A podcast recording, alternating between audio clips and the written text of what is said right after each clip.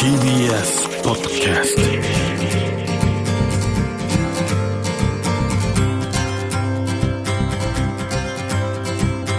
おはようございます。石川みのるです。日曜日のこの時間関東2500個の酪農家の皆さんの協力でお送りするこの番組。飲んで応援もう一本。絞りたての話題をお届けします。石川みのる Dairy Life 1年もこう終わりに近づいて最近こうずっとニュースを見ていてがっかりするちょっと悲しくなっちゃうことがあるんですけども僕はあの冷戦時代っていうのにこう育っているので授業中ですねよく先生から怒られました「稔お前ぼーっとしてるとソビエトとアメリカが戦争を始めてお前の頭の上をミサイルが飛ぶんだぞ。ちゃんと授業聞いとけ!」なんてこう脅かされたりして怖えと思ってたんですけども、まあ、その後絶対に崩れないと信じていたソビエトという国が崩壊してベルリンの壁が壊される映像を見た時は本当にこう明るい時代がやってくると希望を体感したんですけどもでも今はですね民主主義が衰退していってしまっていますスウェーデンの調査機関 VLEM というところが2019年世界の民主主義国の数を数えると87に対し非民主主義国の数が92になりこれ18年ぶりに逆転してしまいました。今年の報告書では世界全体で民主主義の衰退と独裁化がさらに加速していると。世界に占める独裁国で暮らす人口の割合は過去10年間で48%から68%に増加してしまっています。別のレポートもあります。1941年から運営しているアメリカの民主主義シンクタンクフリーダムハウスというのがあるんですけどもここのレポートによるとこの15年間続けて民主主義が衰退しているとしてかなり深刻です。世界人口の4分の3が自由が衰退している国に暮らしています。フリーダムハウスは25の項目を設け各国の民主主義度を評価。それにより世界195の国々を自由やや自由自由でないという3つのランクに分けました。54の国が自由でないと評価され世界人口の38%を占めています。これは2005年以来最高の数字で一方自由な国と評価される国々で暮らす人々はわずか20%にとどまっており日本もねこの20%世界では少数派になってしまっています。国際社会の中で自由主義国の影響力がだから低下していってしまっていると。自由が衰退しつつある国例えばインド。自由からやや自由に格下げになってしまいました。民主主義の国の中で最大の人口を抱える国です。モディ首相による人権団体への圧力。ジャーナリストや学者に対する威嚇や嫌がらせ。イスラム教徒をはじめとする宗教的マイノリティに対する差別政策。司法のコントロールなど。モディ政権は世界の民主主義のリーダーになり得る地位を捨て偏狭なヒンドゥーナショナリスト国家になり下がってしまいました。ちなみにですね自由度が最も低下したのはキルギスタンですけれどもまたコロナウイルス蔓延を利用して評価が下がった国々ハンガリーエルサルバドルフィリピンなどもあります。同時にアルジェリアベラルーシ香港などで民主化を求めるデモがあったんですけれどもデモ参加者の逮捕起訴新たなデモ禁止法の制定などで制圧されてしまいました。2019年には世界で39の国々民主化運動が起きていたにもかかわらずこうした制圧などの理由で23の国々で評価が下がりました。そして中国です。今や世界最大の独裁国家となっている中国。中国自体の民主主義度の評価だけにとどまらずそれが他国に及ぼす影響にも注意が必要だとしています。香港と新疆ウイグル自治区に対する圧政国際社会における人権意識を低下させる影響力そして同様の権威主義国家との友好同盟関係を強化させていることがその理由です。この調査機関フリーダムハウス自体ならアメリカでも民主主義は衰退。ランキングが3ポイント下がりルーマニアパナマとほぼ同じです。これは4年間続いたトランプ政権によるところが大きいんですがそれ以前2010年からすでに11ポイント下がっています。むしろ民主主義が衰退し始めたからトランプ政権が生まれてさらに加速したとも言われていますけれども主が民である民主主義もう一度希望を実感できる世界にしたいです。石川稔。Dairy Life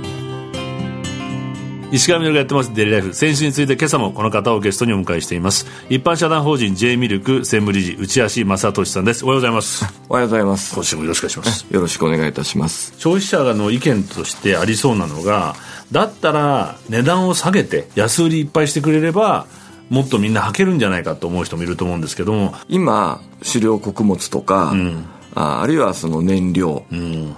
生産資材、す、べ、てえー、値上がりして、酪農、えー、家の生乳を作るコストっていうのは、すごく高くなってるんですね。やはり酪農、えー、家ああるいはその乳業メーカーの経営もとても今厳しい状況なのでまた牛乳とか卵が物価の優等生と言われるように、はい、かかってるコストに見合ったこの値段に戻すっていうのがとても難しい、うん、えー、というそういう面があるんですね、まあ、今までこうお話を伺ってる僕思ったんですけどもふとねここ何十年なのか足りなくなったら輸入すればいいじゃないかっていうような生き方をこうしてきたじゃないですか。で結果今は食料自給率が30何パーセントみたいにこうなっちゃったりとかしていて食べ物をこう工業製品みたいにこう需要と供給のバランスを取る癖が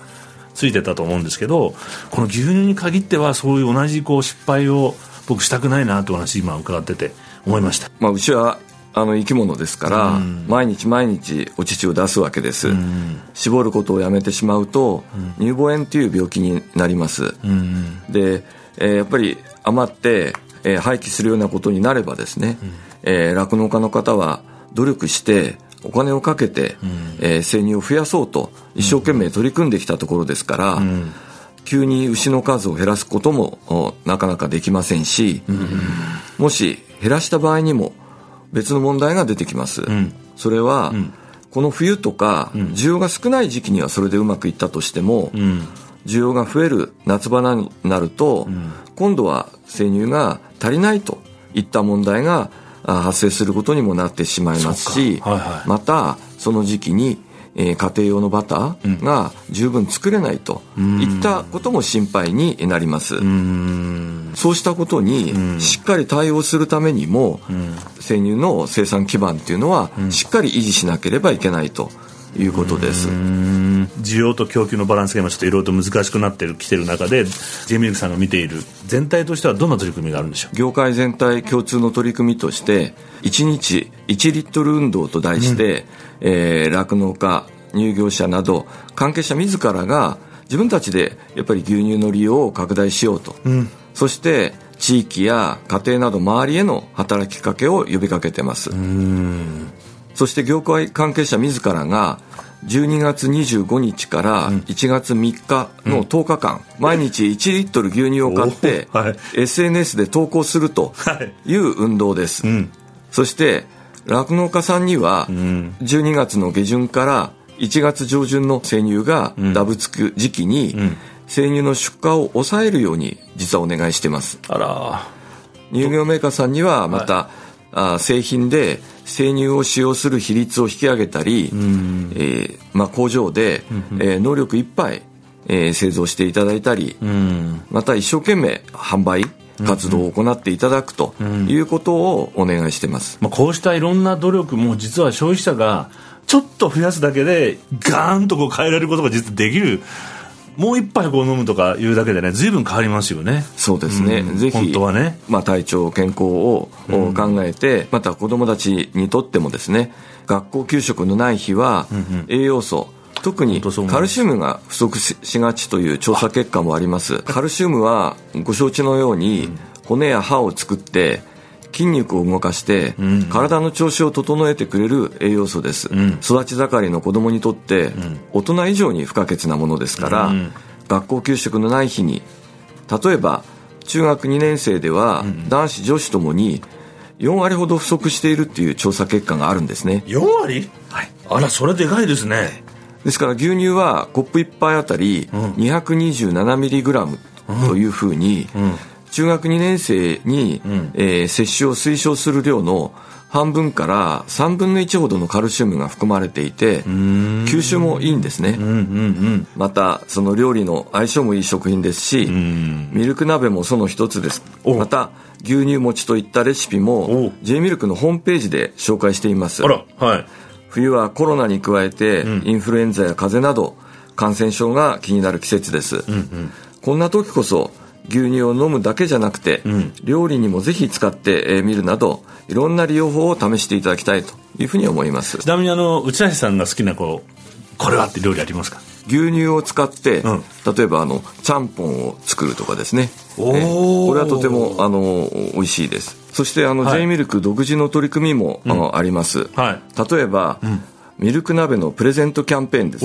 牛乳をたっぷり使ったミルク鍋を作って、うん、その写真を SNS に投稿すると、はい、抽選でミルクグッズを差し上げるキャンペーン企画です。12月から2月までやってます、うん、詳しくは J ミルクのホームページに載せていますのでぜひご覧いただきたいと思います。今お話しくださった現状のこうリフレットみたいのも見れるようになってるんですよね。そうです。ホームページで、はい、あの今お話ししたような、うん、あ受給の状況とか、うんうん、あるいはその牛乳がどういうふうに役立つかとか、うん、あそういったものもあのホームページで見ることができます、うんうん、なるほど。あの他にこう何かお伝えしたいことってありますか？酪農家の方にあ、はい、あのいつも牛たちの世話や、うん。まあ、安全安心な生乳生産に努力されていることに本当に感謝申し上げます、ね、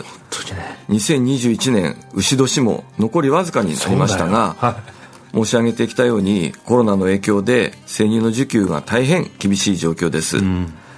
しかしここを乗り切らなければ酪農の生産基盤が大きなダメージを受けてしまいますし、うん、出荷の抑制消費の促進などそれぞれの立場でできることに取り組んでいただき、えー、この正念場を乗り切っていきたいと思っています。というわけで毎回ねいろいろこう疑問が起きると来ていただいている内田さんですけどもまだまだお聞きしたいことを尽きないんですが時間となってしまいました。石川稔デイリーライフ先週に続き一般社団法人 J ミルク専務理事の内橋正俊さんをお迎えしました。2週にわたりありがとうございました。ありがとうございました。